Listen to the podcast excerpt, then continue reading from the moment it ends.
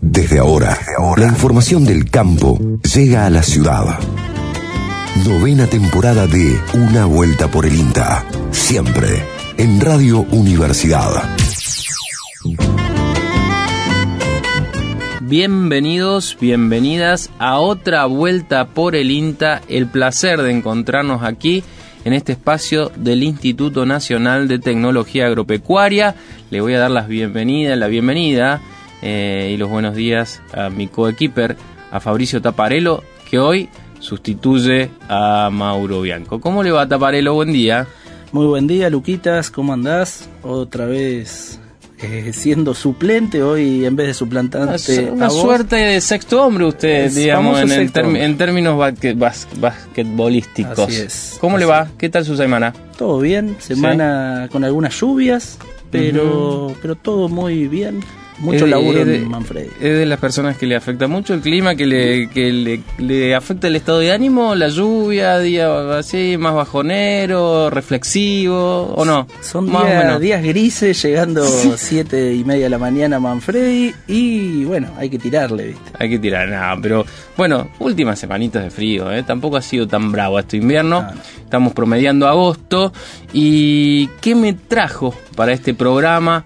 Para este Mm, creo que es el programa 22. 22, sí, el programa 22 del año. 300 y pico del ciclo, ¿eh? así es. Cuénteme, ¿qué tenemos para hoy? Bueno, hoy vamos a viajar a la localidad de La Bulaye. Sí conoceremos un proceso de trabajo de un grupo de productores eh, que en este caso accedieron mediante un proyecto a financiación para la mecanización de sistemas, en su mayoría producción hortícola. Hablamos de tractores, hablamos de infraestructura que tanta falta hace, así que vamos a viajar a la Bulaye. La semana pasada estuvimos por eh, Brickman. Así es, con Marcela Iba. Exactamente, hoy vamos a irnos a la Bulaye. Eh, ¿Qué más?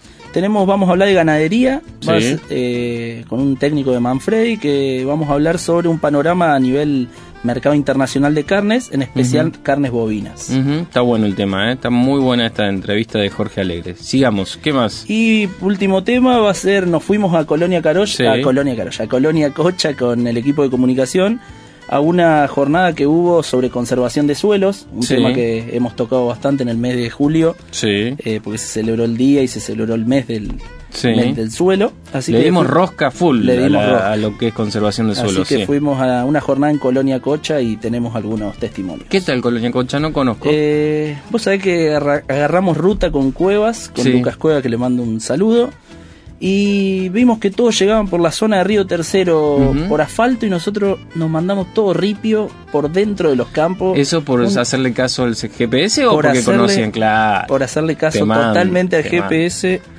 Eh, ripio por Google no tiene todas las respuestas. Así que ¿eh? fueron 50 minutos de ripio, pero bien, bien, bien, No, no, podemos quejar. Bien, eh, vías de contacto. Eh, por Facebook a una vuelta por el INTA y si no por WhatsApp al 3572 528693. Exacto. Bueno, eh, esto es una vuelta por el INTA, el programa del Instituto Nacional de Tecnología Agropecuaria. El placer de estar aquí la próxima hora por Radio Universidad, por M580. Si no nos escucha por la M, puede escucharnos por la aplicación SRT Play, también que funciona muy bien. Así que eh, bienvenidos, bienvenidas. Eh, arrancamos un programa más de Una Vuelta por el INTA.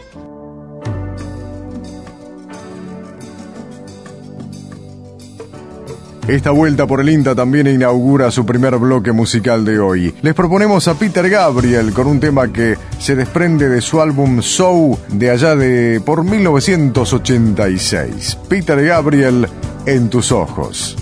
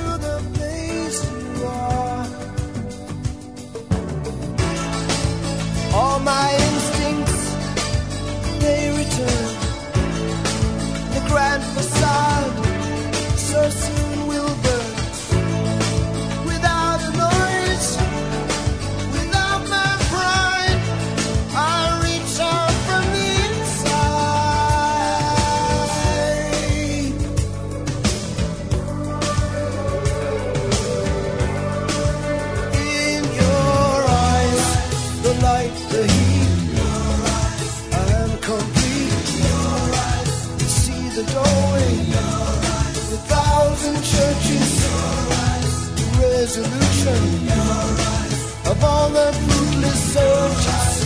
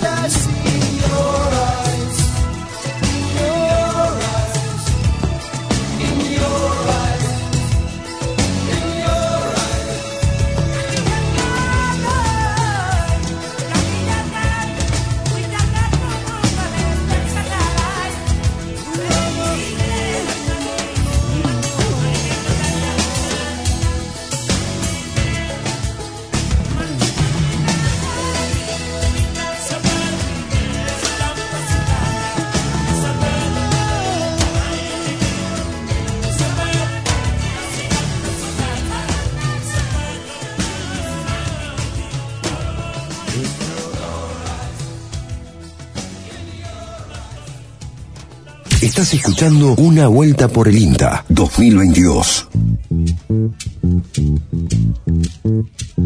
Al principio del programa decíamos que íbamos a hacer un bloquecito, que íbamos a hablar hoy de ganadería.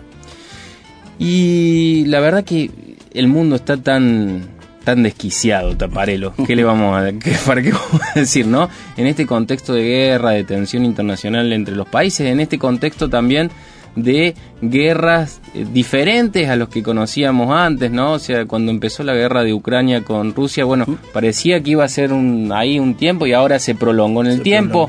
La, ya- la, la guerra empieza a tomar otros ribetes que tienen que ver con los bloqueos, con la, con la situación económica, que además Estados Unidos se tensa la relación en- con Estados Unidos este, y China, Así es. Taiwán, bueno, un montón de cosas. En ese contexto eh, y en medio de la crisis que vive nuestro país, la ganadería pareciera que tiene eh, una gran, un gran potencial eh, eh, en el mundo. La ganadería que se produce acá, ¿no?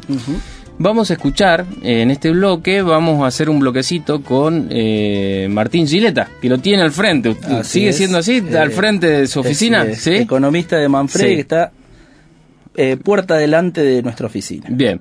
Eh, Martín estuvo conversando con nuestro compañero Jorge Alegre y mm, En esta primera instancia vamos a escucharlo hablar de cómo está el escenario internacional del mercado de carnes y cómo se posiciona nuestro país en ese contexto. El escenario internacional que se presenta para todo el complejo de proteínas animales es, es excepcional. Excepcional en términos de la firmeza de la demanda, eso, todo eso tiene impulso de, de Asia, pero básicamente con la locomotora de China en la cabeza. Hay un mercado, el de carnes en general, pero el de carne bovina en particular, que se está reconfigurando. Y se está reconfigurando no solo por la emergencia, lo que significa China en el mercado mundial. Pensemos que China ya por el 2011-2012 no, no figuraba como importador, no compraba carne al mundo y hoy es el principal importador de carne bovina, de carne de cerdo, de lácteos. Eh, y solo en carne bovina eh, está explicando solo China un tercio de lo que el mundo compra de las importaciones globales. Esto para tener una perspectiva de lo que es la velocidad de esa demanda y la magnitud del mercado chino. Y claramente la oferta, los países que juegan como oferentes de, este tipo de carne en el mundo, es un grupo reducido de países. Ahí hay que pensar en Sudamérica, hay que pensar en el caso de hemisferio norte, eh, es Estados Unidos y después es, es Oceanía, es Australia y Nueva Zelanda. O sea que es un grupo de oferentes reducidos y todos, en general, eh, empiezan a tener restricciones de expandir la oferta. Restricciones por costos crecientes, por disponibilidad de recursos, por las regulaciones ambientales, que son cada vez más, más onerosas. Entonces ahí tenés el efecto combinado, una oferta restringida eh, frente a una demanda que, que no tiene en principio un techo este, esta transición alimentaria que se está dando en Asia todavía está vigente en marcha y eso tracciona eh, todo el complejo de proteínas en general. Entonces el, el escenario es más que positivo eso lo vemos en precios. Demanda firme con precios muy, muy sostenidos que habían retrocedido unos meses atrás, consecuencia de, del escenario de COVID, de nuevos brotes en China y cierres temporarios en las principales ciudades, bueno, hoy eso volvió a abrirse y rápidamente esos precios reaccionan. El tema, cuando uno a eso lo analiza en perspectiva de la Argentina, que es un país que tiene mucho margen de aumentar la oferta, eh, es un país que además tiene mucha posibilidad de generar cortes de alta calidad y desarrollar estos segmentos de mercados en Asia, pero estamos siempre permanentemente en la discusión de la coyuntura, ¿no? En, los problemas, en las restricciones del sector externo. Eh, y eso lo que básicamente es, la agenda de los desafíos que Argentina tiene hacia adelante si es que quiere aprovechar las oportunidades de un mercado que es, que es excepcional.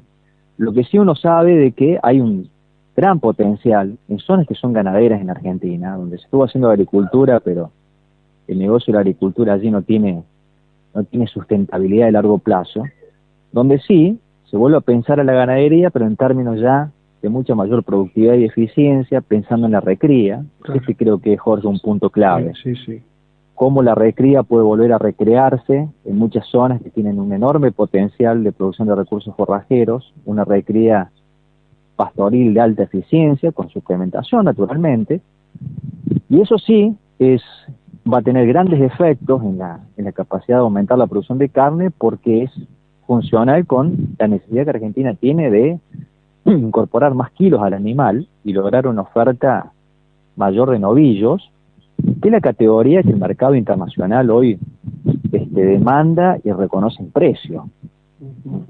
Entonces yo creo que un poco ahí se va a jugar el, el futuro de la ganadería y por supuesto, ¿no? Después con toda la agenda de temas que están aún pendientes de darle más productividad a nuestros sistemas de cría tradicionales, donde todavía estamos ahí rezagados, y después resolver cuestiones que tienen que ver con, bueno, las presiones de costos que están teniendo los sistemas de engorda corral, los feedlots, todavía están abasteciendo el consumo local, pero estas cuestiones se terminan ordenando cuando hay precios relativos que se ordenan en el económico. Y mientras la economía argentina siga transitando un proceso de inflación tan alta como lo tiene, sus precios relativos están desequilibrados y poco uno puede esperar de que los agentes económicos reciban las señales de precio y ajusten los sistemas a eso. Entonces la Argentina está todavía en esa transición de coyuntura. La Argentina está en esa transición de coyuntura, decía Martín Gileta, economista de la Estación Experimental de Manfredi, haciendo un análisis un poco... Contextualizaba el escenario mundial y cómo se posiciona Argentina ante, ante este contexto, por así decirlo. Y remarcando esto de la potencialidad de lugares que habitualmente, o que históricamente han sido ganaderos, recordemos que la ganadería un poco se ha visto corrida eh, en términos de lugares en donde se históricamente se ha hecho porque han avanzado otro tipo de cultivos cultivos agrícolas maíz soja eh, sorgo bueno los trigo eh, los cultivos que más se hacen en, en nuestro país y en ese contexto decía la posibilidad y el potencial de zonas mm, históricamente agrícolas que pueden un poco verse más incentivadas a la actividad en este contexto eh, internacional, en donde China claramente eh, cambió eh, o, aumentó su capacidad de consumo, ¿no? O sea, mueve mucho la aguja en ese sentido. vamos a compartir una segunda parte de esta entrevista que hizo nuestro compañero Jorge Alegre en donde Martín hace un poco hincapié sobre el escenario de cómo afectan los, los commodities eh, agrícolas altos, que es básicamente la alimentación con la que se sostienen los sistemas ganaderos, y la gran oportunidad de la región, ya no pensándonos como Argentina, sino como Sudamérica. Y además pensemos de que vuelve a darse un ciclo de auge de precios de los commodities agrícolas, entonces vuelve a ejercer en los precios relativos una fuerte presión en la agricultura comercial. Vemos el escenario de precios que estamos, estamos teniendo por estos días, consecuencia de la invasión Rusia-Ucrania, cómo esto impacta en los precios del maíz, naturalmente que esto impacta en el costo de la alimentación de las ganaderías, claro. sistemas ganaderos, y esto, bueno, vuelve, vuelve a ralentizar ese proceso. La ganadería venía teniendo expectativas muy favorables y uno lo ve en inversiones que se estaban haciendo en el sector. Más allá de que muchas veces hay desincentivos por cierres parciales de exportaciones y demás, eh, el sector sigue teniendo muy buenas expectativas a futuro. El tema que, bueno, tenemos precios relativos muy desequilibrados en esta coyuntura y tenemos todavía este, un escenario de precios de commodities agrícolas que pone la vara muy alta, pone mucha presión al momento de estar convirtiendo ese, ese maíz en, en, este caso en kilo de carne. Claro, tal cual. El mundo se ha configurado de tal modo que Argentina tiene ahí un, una ventana de oportunidad como nunca antes en su historia la tuvo, en términos de complementariedad comercial lo que significa Asia en la demanda mundial de alimentos y cómo, cómo eso lo puede capitalizar la Argentina en el corto plazo, que tiene un nivel de eficiencia en la producción primaria que es excepcional. Esto, Jorge, creo que es clave. Eh, la Argentina hoy lidera el podio en muchas cadenas agroalimentarias, por supuesto, ¿no? Con el liderazgo de granos, y lo hace en condiciones desfavorables. Compite con el hemisferio norte, que es una producción fuertemente subsidiada, y lo hace con, con transferencias negativas en Argentina. Imaginemos eso en un escenario de, de precios relativos ordenados y con, con, con, un escenario más despejado en términos de, incertidumbre.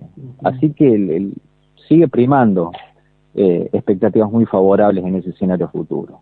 Y Córdoba es una provincia que tiene mucho por crecer en este tema.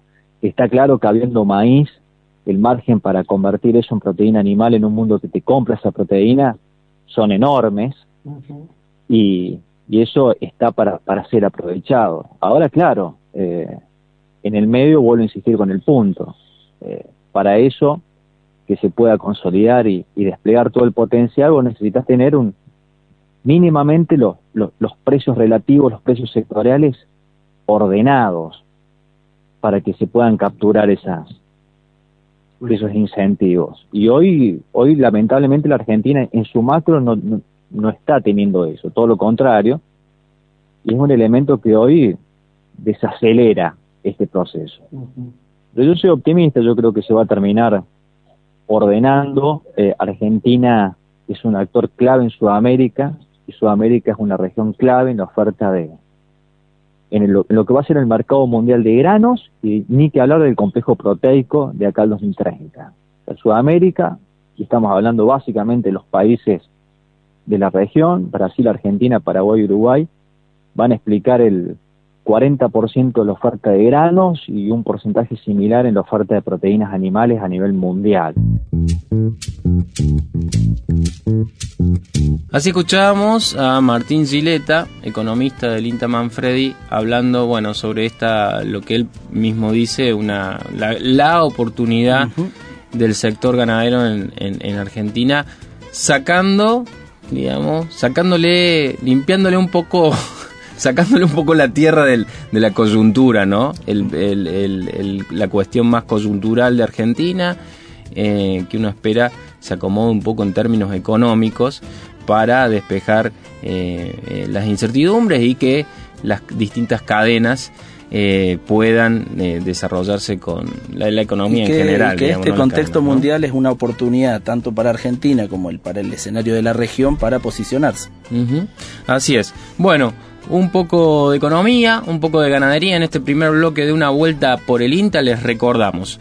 Nos encuentran en Facebook en una vuelta por el INTA, en el WhatsApp el 3572528693. ¿Algún usted que opera ese WhatsApp ¿Algún saludito? Sí, suelen llegar saludos. Eh, le vamos a mandar un saludo, un fiel oyente que es Sebastián Zarco, que suele agradecernos por enviarle el programa, por un la fana, Un fana de la apicultura. Fana de la apicultura, suele pedir cosas, de apicultura a menudo. mucho que no hacemos nada de apicultura. vamos a hacerle, vamos a, vamos a cumplir con lo prometido, porque me he comprometido a que toquemos el tema apicultura nuevamente. Bien, bueno, eh, promesa en el aire, Taparelo, ya, ya ahora está más complicado. Eh, nos vamos un poquito a la música. Cuando regresemos, viajamos a la localidad de La Bulaye.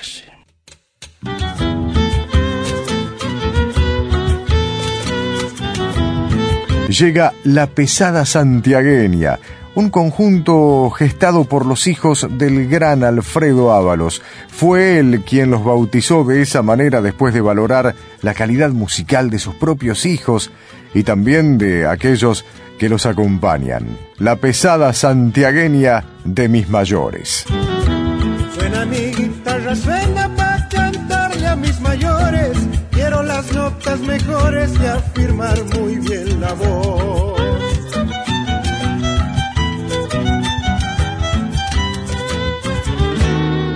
Venas corre sangre de un abuelo guitarrero, buen cantor y vidalero, sacherito y pensador.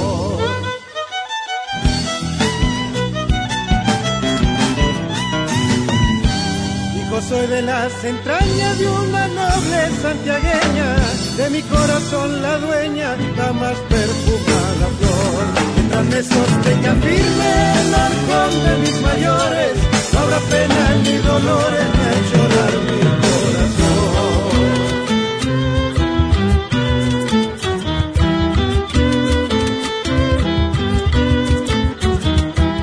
Orgulloso de mi herencia por mi padre soy hachero, labrador y cosechero de las huellas andador.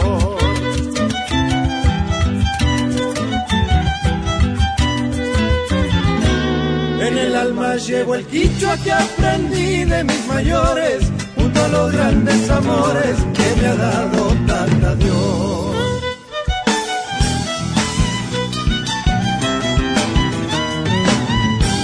Digo que soy santiagueño en mi pago y donde quiera, en vida la y chacarera canto mis coplas de amor. Mientras me sostenga firme el alcohol de mis mayores, no habrá pena ni dolores ni llorar mi corazón. Estás escuchando Una Vuelta por el INTA 2022. Continuamos en una vuelta por el INTA. Al principio del programa decíamos que íbamos a viajar a la Bulaye, ¿sí? allí al sudeste de la provincia de Córdoba, plena pampa húmeda, para charlar acerca de un proyecto en especial, un proyecto vinculado a la horticultura, pero vamos a hablar un poquito más en general. Para eso estamos eh, en contacto eh, con Analía Salafia eh, y con Paola Blanca, Bla uh, ¿cómo, le voy a decir Paola Blanca? Paola Blanco, este, ambas extensionistas de allí de, de La Bulalle. Aquí en el piso las saludamos, Fabricio y Lucas. ¿Cómo están? Buenos días. Hola, días. ¿Cómo andan, chicos? Eh, bueno, muchas gracias por, por, venirse hasta la Bulalle, estar en contacto. La verdad que es un placer poder eh, compartir un poco nuestro trabajo con ustedes. Bueno, gracias, Analia. Bueno, eh, Analia, ¿cómo, ¿cómo es un poco el perfil? Eh, ¿Es el tradicional, la tradicional localidad de La Pampa Húmeda, lo que se hace allí? ¿Qué es lo que predomina? ¿Cómo es el universo allí en la Bulalle, hablando en términos más socioproductivos? y el perfil de la agencia es un perfil más eh, agrícola-ganadero, con y la parte económica de, la ciudad y de nuestro territorio también es, está basado en todo lo que es alrededor de la agricultura y la ganadería. Eh, eso un poco es eh, la innovación que hemos hecho desde la agencia con esto de pensar un territorio diferente y pensar también el hecho de que también acá en la parte sur de, Córdoba podemos producir eh, nuestros propios hortalizas, nuestro propio eh, alimento. Entonces, bueno, de ahí empezamos con, con esto de, empezar a, trabajar como productores más chicos, a, empezar a desarrollar un, cinturón verde. Está buenísimo. ¿Quieren contarnos, Paola, estás por ahí? ¿De qué se trata el proyecto? El proyecto se llama eh, Proyecto Horticultores del Sur, Producción Sustentable y la Comercialización como Medio de Vida. ¿Querés contarnos, Paola, de qué se trata? Hola, buenos días. Eh, sí, te cuento un poquito. En realidad, eh, estos proyectos vienen eh, o llegan ya un grupo de eh, familias que estaban produciendo. Eh, desde la agencia trabajamos desde hace mucha cantidad de años con el proyecto Pro Huerca, que fue quien de alguna manera durante años anteriores fue dándole forma, digamos, a, los grupos de productores con, con, una mirada un poco más comercial y dejando de ser algunos productores de patio que eso me parece que tiene mucho que ver porque es parte de un proceso. Por ahí eh, estamos eh, o hablamos de procesos y, pretendemos que las situaciones se den de manera inmediata. Y la verdad que lleva mucho tiempo, porque como contaba Ana, eh, esta no es una zona de cinturones verdes ni de productores hortícolas. Entonces, esto nació primero con una feria de producciones regionales donde participaban distintos productores, como de queso, de dulces, de artesanías, y los productores eh, horticultores, las familias horticultoras, vendían y comercializaban en esos espacios. A raíz de esto se crea con una herramienta de pro huerta los grupos GAL, que en, este, en esta oportunidad es el grupo GAL Chepa Chamama. Eh, bajo esa denominación se reciben fondos, se generan proyectos para eh, ir incorporando de a poco tecnologías a estos productores, ¿no? Eh, a través de un proyecto, un especial de Pro Huerta, se lograron fondos para construir tres invernaderos en una superficie, porque ese es otro tema que tenemos acá, no hay productores con superficies que puedan producir hortalizas, entonces lo hacían en el patio, entonces, a través de un convenio con el municipio se logra un comodato por 10 años donde eh, los mismos productores construyen los invernaderos y empiezan a mirar esto con una mirada más comercial. Claro. Eh, si bien siguen trabajando, digamos, eh, en, sus casas como productores familiares, empiezan a, a ver, digamos, otra, otras instancias. Y todo esto se genera a partir de capacitaciones, se hicieron visitas a predios donde los productores comercializaban la producción, eh, y así surgen los productores, digamos, del sur. Eh, después surge la, posibilidad, eh, Ramiro si nos alcanza la posibilidad esta de armar, eh, de juntar más productores, que eso es lo que pretendíamos, digamos, como agencia, ¿no? nuestra localidad empezar a producir sus propios alimentos. Nosotros estamos más o menos a 200 kilómetros de Río Cuarto, que es de donde se trae eh, la, fruta y la verdura para comercializar localmente. Entonces la idea nuestra era de a poco ir eh, ocupando una parte pequeña de lo que es el mercado local. ¿sí?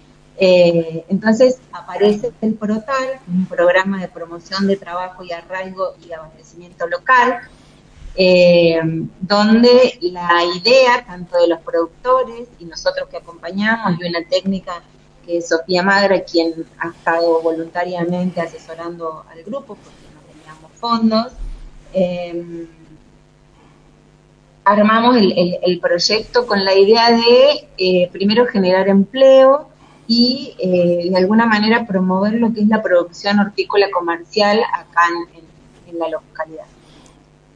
Pau, mm. ¿cómo andas? Te habla Fabricio, muy buen día. Eh, con, lo que con, lo que venís hablando, con los fondos, ¿qué es lo que se van a, qué es lo que se va a financiar, qué es lo que se va a adquirir? Te contesto yo, eh, Analia habla. Eh, la idea de los fondos fue un proyecto de 8 millones y medio, esa plata viene al municipio, porque se trabaja en conjunto con el municipio. Eh, la idea es adquirir 10 eh, invernáculos más, cosa de poder generar una producción más estable y mayor cantidad, eh, y un par de herramientas menores o eh, que se puedan incorporar a todo lo que es la agricultura familiar, desde una sembradora manual, un escardillo, motoguadaña, bueno, se pensó todo en base a lo que es la agricultura familiar, ¿no es cierto? hablando de superficies pequeñas, una hectárea, media hectárea, eh, en todo eso se ha basado esta plata que llega, digamos, para este proyecto. Analía, ¿a, dónde comercializan actualmente, digamos, estos productores hortícolas? Actualmente se está, digamos, se armó una red de, para la comercialización, los productores se han organizado, hacen una entrega, digamos, dos entregas semanales, donde ellos eh, a través de pedidos tienen sus clientes, tienen más de 100 clientes, digamos, que, que la llaman, que ya saben que tal día van ellos están con la entrega de las verduras y se arman los, los bolsones. Toda esta verdura está hecha en forma agroecológica eh, todo el digamos, se cosecha en el mismo momento que se va a entregar la, la mercadería. Es uno de los puntos más importantes y una forma de, de, hacer un, un, cambio a lo que es lo que estamos acostumbrados a consumir acá en el sur, ¿no? Claro, sí, sumamente valioso este proceso por varias aristas, ¿no? Porque digamos que, eh, que no haya cinturón verde, que no haya eh, producción de alimento fresco, yo lo, digo cada vez que puedo, ¿no? A mí me parece que con la horticultura, eh, bueno, hay, hay muchísimas cosas para hacer porque básicamente son eh, quienes producen el, alimento que consumen a diario las personas, ¿no? Y como sociedad, yo creo que tenemos una gran deuda, hay una gran invisibilidad sobre este sector que en general se maneja en márgenes de trabajo bastante informal eh, entonces me parece sumamente valioso todo ese proceso y además también hacia adentro de las instituciones porque tampoco es tan fácil generar estos eh, proyectos eh, para que en donde se pueda comprar maquinaria e infraestructura, ¿no? Así que felicitaciones a ambas. Bueno, la verdad que muchas gracias. Nosotros siempre que vemos una oportunidad de poder generar estos espacios y, y poder, o sea, entendemos que la agricultura familiar es un, proceso, digamos, de mucho esfuerzo a nivel de la persona que, y la familia que lo está haciendo, que no están al alcance los créditos, no es tan fácil llegar a un crédito, no es tan fácil poder comprar una herramienta, entonces proporcionamos también como una innovación todo lo que son eh, el agrupamiento, la asociación, digamos, promovemos mucho eso, cosa de poder desarrollar esta, este tipo de producción, ¿no? Sí, faltan incentivos. Por ejemplo, aquí lo hemos conversado incluso con Mauro hace algunos programas, eh, que por ejemplo no hay seguros. Si uno eh, produce verde, eh, lechuga, rúcula, no tiene la misma posibilidad que a lo mejor un productor que produce maíz, que produce soja, trigo, no sé, de contratar un seguro, por ejemplo, ¿no? Y bueno, y así un montón de otras situaciones y particularidades que tiene el sector, ¿no? Este, pero bueno, así que bueno, muchísimas, muchísimas gracias eh, por, por este contacto. Y, bueno, ahí estaremos eh, siguiendo un poquito cómo evoluciona eh, el proceso y, acá, bueno, siempre abierto eh, el espacio de acá de una vuelta por el INTA. Che, Luca, bueno, ahora te habla Paula. Yo creo que, que, como para cerrar, me parece sumamente importante las políticas locales también, ¿no? Donde den espacio para que se generen este, estas fuentes laborales. Eh, eh, nosotros durante muchos años estuvimos trabajando con el municipio, pero bueno, la parte fuerte ha sido esta última etapa, mm. donde una de las problemáticas que tenemos en la zona, como ya te lo dijo Ana, es el agua, y en el caso de los productores es el tema de la tenencia de las tierras. O sea, eh, y bueno, y el, municipio ha estado disponible, digamos, para, para que esto sea posible y se pueda, se pueda realizar.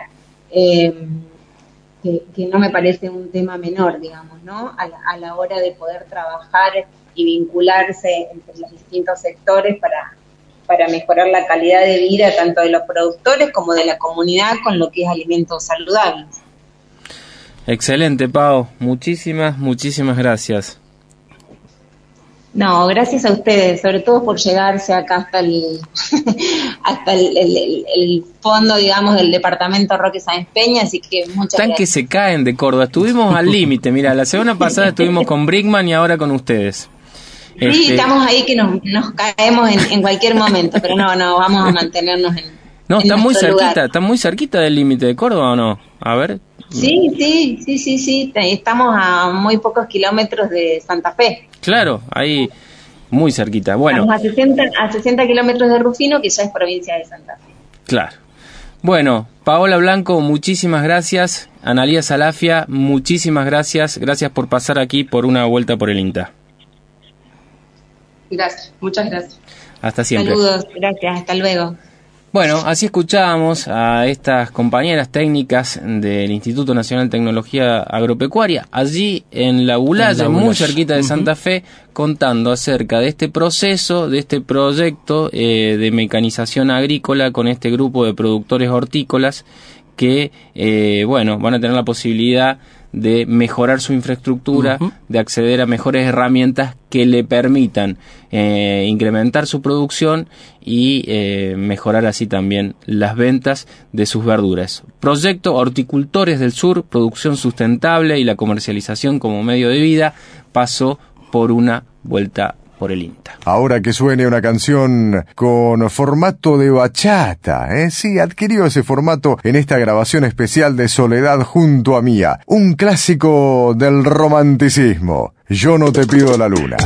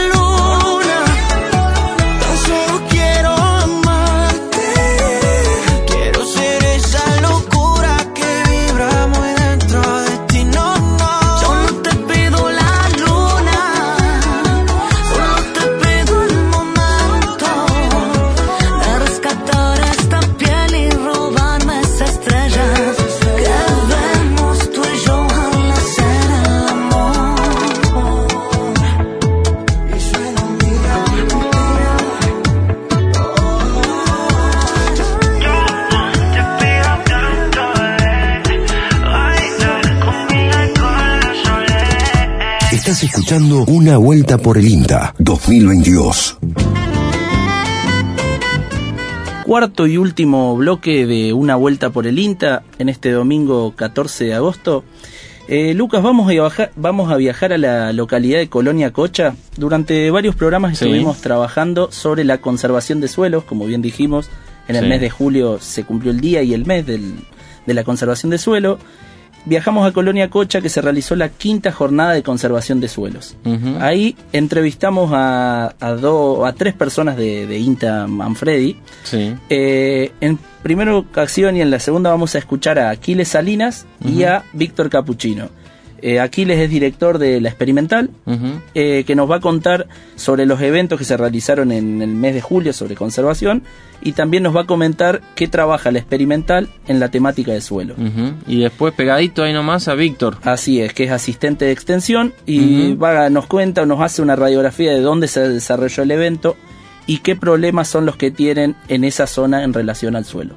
Bueno, el INTA, particularmente en este año que en, en esta vinculación con el Ministerio de Agricultura, Colegio de Ingenieros Agrónomos y otras organizaciones, eh, pretendimos a través de cuatro eventos eh, llevar a distintos lugares de- del territorio el tema de conservación. Empezó con la propia jornada del 7 de julio, eh, después se hizo el 8 en Río Cuarto, otra organizada por los ingenieros agrónomos en ese caso, siempre en sociedad.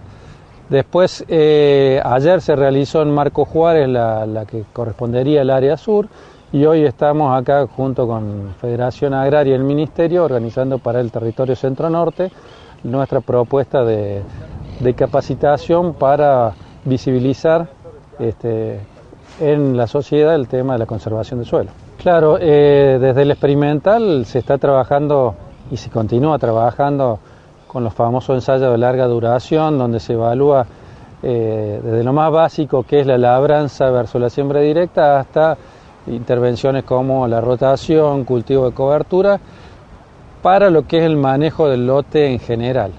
Eh, después en las distintas agencias en su momento, con Rodolfo Gil, también cuestiones de conservación y, hoy con algunos técnicos especializados y con lo que es eh, también el reconocimiento del suelo, con todos los aportes del manejo más puntual a nivel de, de predio o al nivel de, de, de macro región. ¿no?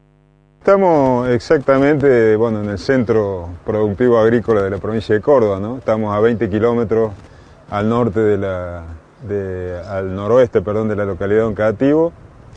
Eh, y también estamos acá a unos 50 kilómetros de Río Tercero, 50, 60 kilómetros de Río Tercero. Eh, es el área, digamos, agrícola, digamos, neta que tiene, que tiene la provincia. Estamos hablando de localidades como Colonia Almada, Villa Escazú, Oncativo, Laguna Larga, Oliva. Eh, eh, dentro del área de influencia de esta región, que es el tema que hoy nos convoca, el tema de conservación del suelo, están las agencias de Oncativo, la agencia del INTA de Oncativo, está el experimental del INTA de Manfredi y la agencia de extensión de Río Tercero. Eh, eh, son suelos, digamos, de clase 3, aptos para la producción agrícola, climáticamente dependientes de las lluvias que empiezan en la primavera y terminan en el otoño. Eh, esta particularmente es eh, zona de, no es buen ambiente para trigo, por ejemplo, pero sí es buen ambiente para soja, maíz, sorgo y otros cultivos.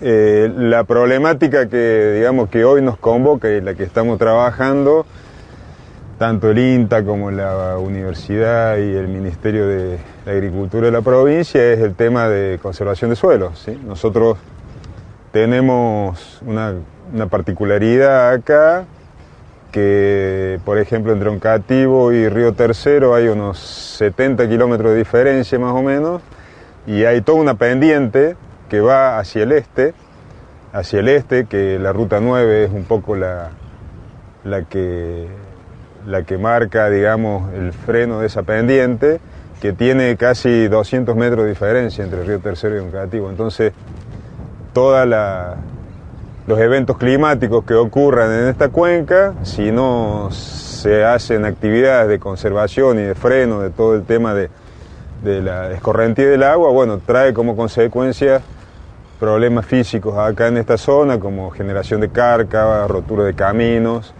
y después de la ruta 9 hacia el este, donde ya se plancha más el suelo, de la pendiente casi desaparece, eh, hay anegamientos, campos anegados, eh, ciudades con problemas de napa freática, con hundimiento de edificios y demás. Eso es más o menos un poco el, lo general, digamos, que podemos describir. Lo, primero que se ha tenido que hacer eh, es definir las cuencas de la provincia. Una vez definidas las cuencas, eh, se hace lo que se llama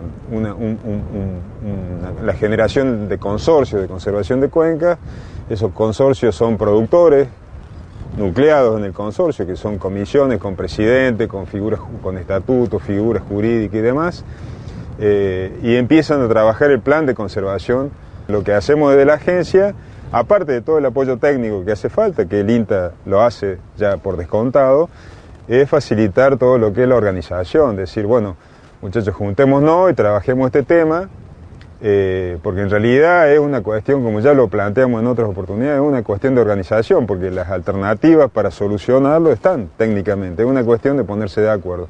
Y bueno, en ese sentido el INTA, bueno, tiene experiencia en facilitar esos procesos de organización.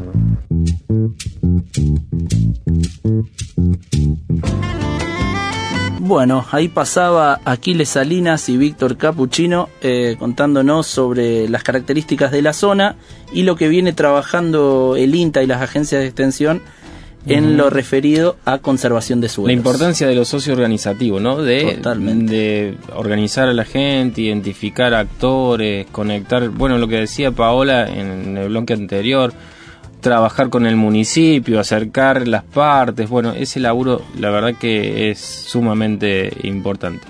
Y ahora vamos a, una entrevista un poco más técnica con Manuel Vicondo que nos va a contar qué cosas podemos hacer para conservar el suelo desde un punto, desde el punto de vista cultural y técnico. Manuel Vicondo, que es de Linda Manfredi, que coordina un proyecto de desarrollo local. Eh, ¿Y qué? ¿Ingeniero agrónomo? Manuel? es. ingeniero agrónomo? En esta jornada, bueno, buscamos contar un poco qué es lo que podemos hacer para conservar el suelo. Y en ese sentido arrancamos con una jornada campo, en donde hubo tres presentaciones. La primera es qué se puede hacer desde el punto de vista cultural, qué se puede trabajar eh, con lo que uno tiene en el campo.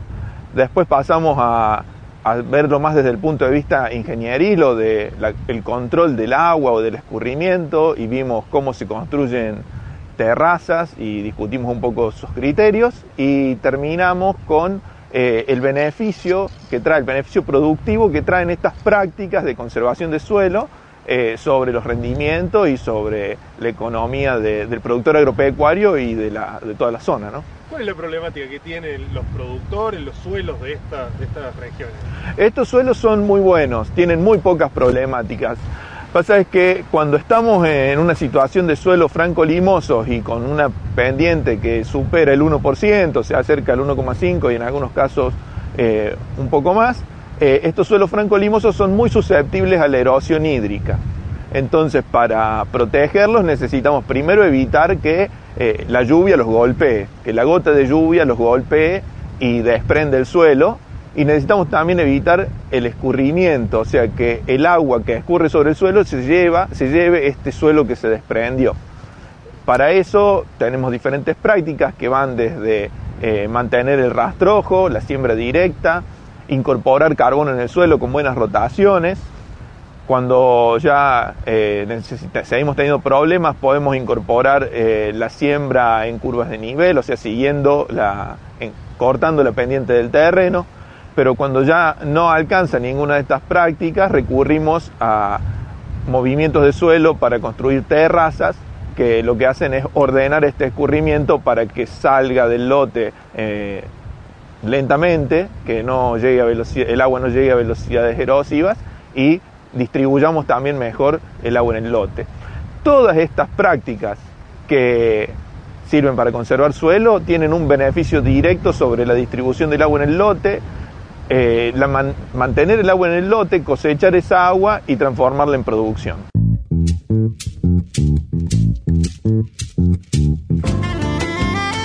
Bueno, ahí pasaba Manuel Vicondo eh, técnico de INTA Manfredi en la quinta jornada de conservación de suelos en Colonia Cocha. Bien, eh, le, le vamos a- cerramos esta, este, nosotros fuimos atrás, en, en julio fue todo el, el mes de la conservación de suelos y nosotros fuimos compartiendo notas desde julio a esta parte. Eh, era la, la- la tanda que nos quedaba pendientes de esta última jornada que fue más a fines de julio. Pero tenemos más material, es, un- es una temática que siempre abordamos en el programa, así que seguiremos, seguiremos abordándolo. Hemos, ¿Cómo se sintió? Muy, ¿Bien? muy cómodo, la ¿Bien? verdad, muy cómodo. Bueno, eso, eso es lo importante. Hemos llegado al final, Taparelo. Se pasa muy rápido este programa. Eh, en la puesta al aire, ¿sí? el señor Mariano Britos, el único sobreviviente del programa 1, es acá Mariano Britos y está ahí en la puesta al aire. La musicalización a cargo de Zulma Capriles, la locución de Gabriel Sangené y la edición de Manuel Salto. Eh, ¿Quiénes participaron mm, por el Centro Regional Córdoba, por el equipo de comunicación, Taparelo? Eh, eh, lo escuchamos en la nota en un Sí. momento preguntando a- al que hoy lo suplanto, que es Mauro Bianco, Lucas Cuevas, An- eh, Jorge Alegre, Andrés del Pino y quien les habla, Fabricio Taparelo, y el conductor estelar de este programa.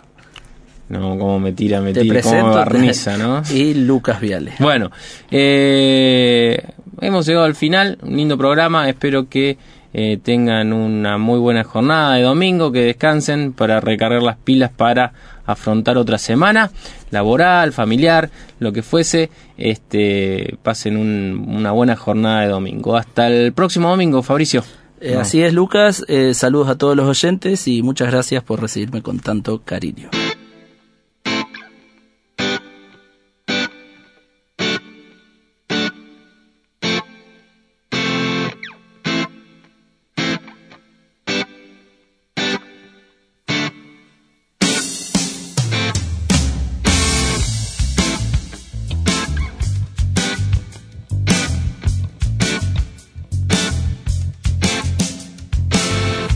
Vamos a la década del 90 cuando un power trío asomaba con todo con este tema. Divididos, ¿qué ves? El guagua de Troilo no quiere arrancar.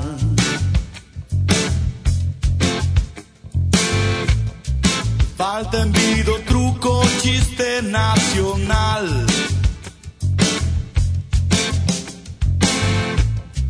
Estamos en Benaguita, el mayoral.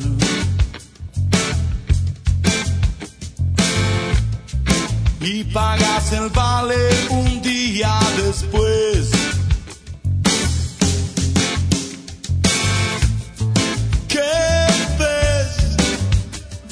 ¿Qué ves cuando me ves? Cuando la mentira es la verdad.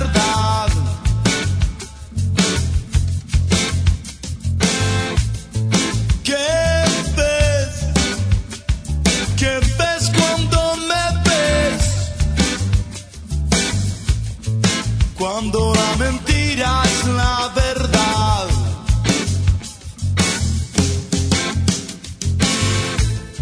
La prensa de Dios lleva póster central.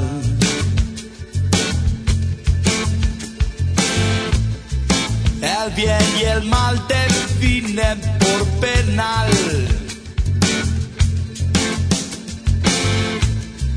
Vía la chapita porrón en Palomar. Cruzando la vía para poderla pasar. ¿Qué ves? ¿Qué ves cuando me ves? Cuando la mentira es la verdad.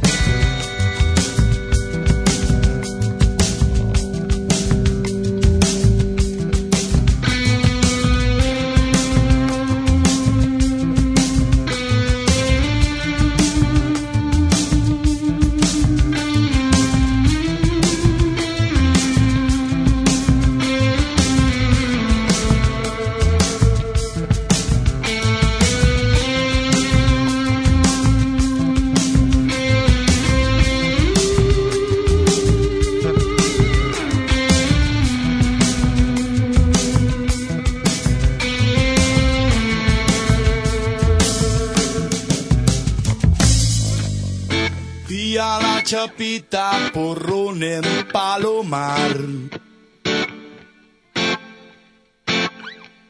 Cruzando la vía para poderla pasar. ¿Qué ves? ¿Qué ves cuando me ves? Cuando la mentira es la verdad.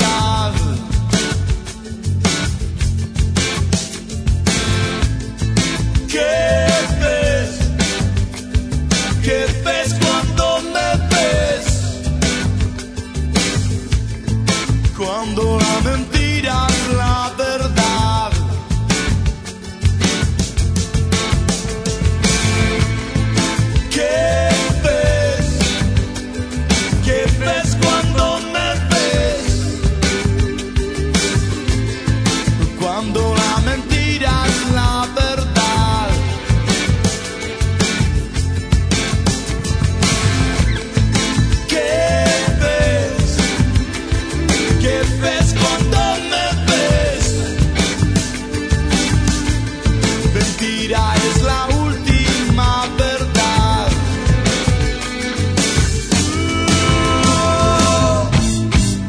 Hasta aquí, una vuelta por el INTA. Por universidad, tu propia voz.